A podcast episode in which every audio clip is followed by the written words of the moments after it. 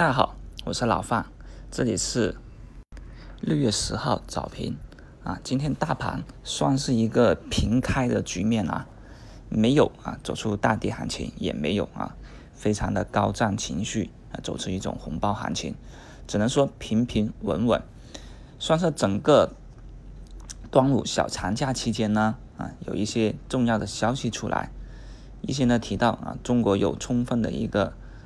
政策空间来应对一个贸易的摩擦，但也还有啊，金融办召开会议为中小银行啊发声。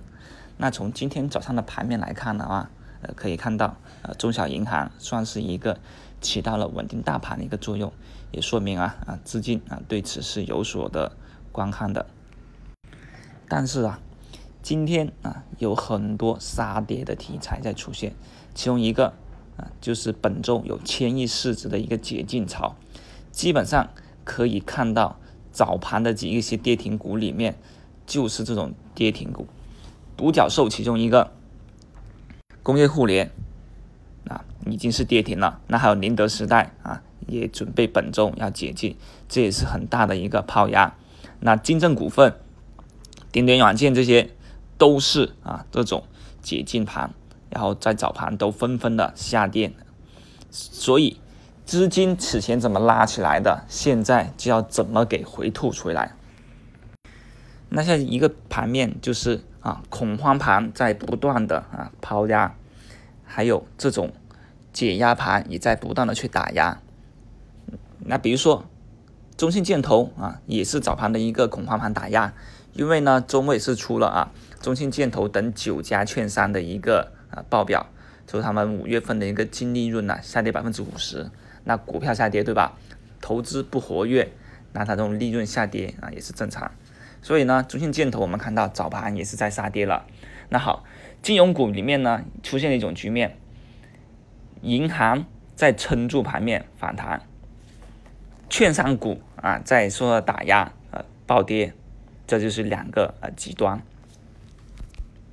现在唯一啊，也就是地产股也是有所动作。那银行跟地产今天早盘啊，也算在默默的啊，在支撑大盘一个反弹了。但能不能呃吸引到更多资金关注，让他们看到，哎，原来地产跟银行走稳了，走出波反弹了。那我们啊，等着挖坑以后的抄底资金可不可以进来啊？就是他们去这样子去受到这个引导了。像呢，周末呢，虽然一些消息呢，也是起到了一些稳定市场的信心。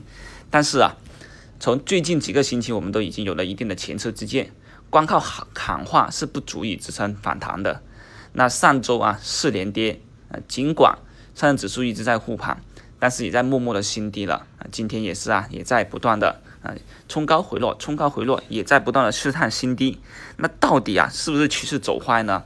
这一点啊，其实还得去留意一下。没有黑天鹅，那么情绪面呢？也是需要什么？需要做出一个最坏的打算而已。这种最坏的打算就是逼出最后的一波这种止损盘。毕竟呢，没有止损盘，那到时候抄底的人怎么有获利盘的出来，对不对？